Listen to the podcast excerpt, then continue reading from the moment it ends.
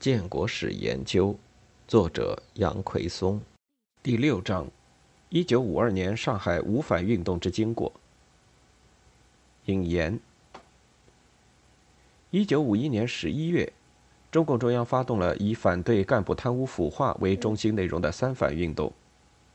由于这场运动很大程度上是指在制止进程以后大批党政干部贪污腐化现象的继续发展，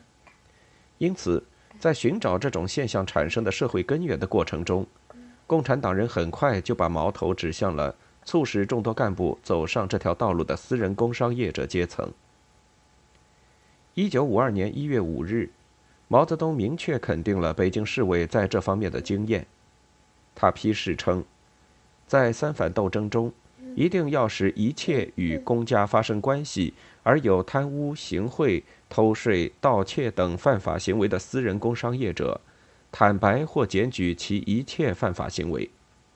借此给资产阶级三年以来在此问题上对于我党的猖狂进攻，这种进攻比战争还要危险和严重，以一个坚决的反攻。二十天后，即一月二十六日，他更进一步转达了北京市委关于在工商界中争取多数。开展无反斗争的报告，要求各地向着违法的资本主义开展一个大规模的、坚决彻底的反对行贿、反对偷税漏税、反对盗骗国家财产、反对偷工减料和反对盗窃经济情报的斗争，以配合党政军民内部的反对贪污、反对浪费、反对官僚主义的斗争。无反运动由此陆续开始在全国展开。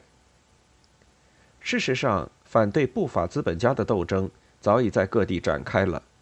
和北京不同的是，在其他一些城市里，这个时候发动的是一场四反运动，即所谓的反行贿、反欺诈、反暴力、偷税。上海就是高阶四反运动旗帜，于一月中旬通过全市工商界代表扩大会议，向工商界人士发出了开展四反运动。以响应中央政府三反运动的号召，在上海市增产节约委员会工商组的指导下，迅速以市工商联执监委为核心，成立了工商界四反运动委员会。上海的工商业者都被动员起来，坦白和检举各种违法行贿及偷漏税行为。四反运动进行到二月初，才终于按照中共中央的统一部署。转向了无反运动。从二月五日上海市副市长潘汉年做无反运动报告之日起，上海工商联通告各同业工会，自即日起，运动归市增产节约委员会工商组统一领导，各分会的检举箱连同锁匙，所有关于检举坦白的资料，均转交南京路外滩二十号上海市增产节约委员会工商组。但是，上海作为当时中国工业、商业和金融中心，其生产与税收对整个国家的经济影响极大。再加上上海是中国资产阶级的大本营，集中了中国当时最大数量的统战对象。五反运动的成败对中共的统战效果也影响重大。依靠上海市委，包括华东局来指导这场以整个上海私营工商界为斗争对象的五反运动。毛泽东显然不能放心，为此，他不仅明确提出，上海迟一点发动五反对整个经济有利，而且专门派遣中央政府节约监察委员会主任委员薄一波亲去上海，负责指导和掌握这场运动。由此不难了解，上海的这场五反运动，在很大程度上其实也是中共中央与中国最具实力的工商业资本家之间的一场最直接的较量。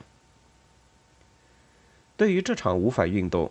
特别是对于发生在上海的这场运动的历史情况，目前已经发表的研究成果还很少，且其内容多半还只是着重于对过程的勾勒与说明，强调并肯定运动的经验和意义。那种能够引发读者进行一些深入思考的学术成果还鲜能见到。考虑到无反运动是中共建国以来对中国资产阶级。严格意义上是中国工商业资本家的第一次重大打击，其结果不仅直接关系到随后加速社会主义改造进程，而且直接影响到资本主义在中国的历史命运，以及中国工商业资本家自身的命运和前途。简单的着眼于叙述此一运动的一般过程和结果，显然是不够的。尤其是作为当年整个五反运动中心所在的上海的运动，更是具体的表现着这场运动的诸多特点，极具典型性。当然，要想在一篇两三万字的文章中，对上海五反运动进行深入和全面研究，可能实属奢求。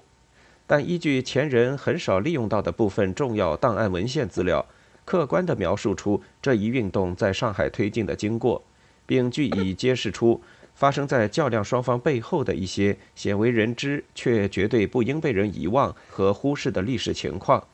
使读者从中受到一些触动，从而引发一些思考，应该不是不可能的。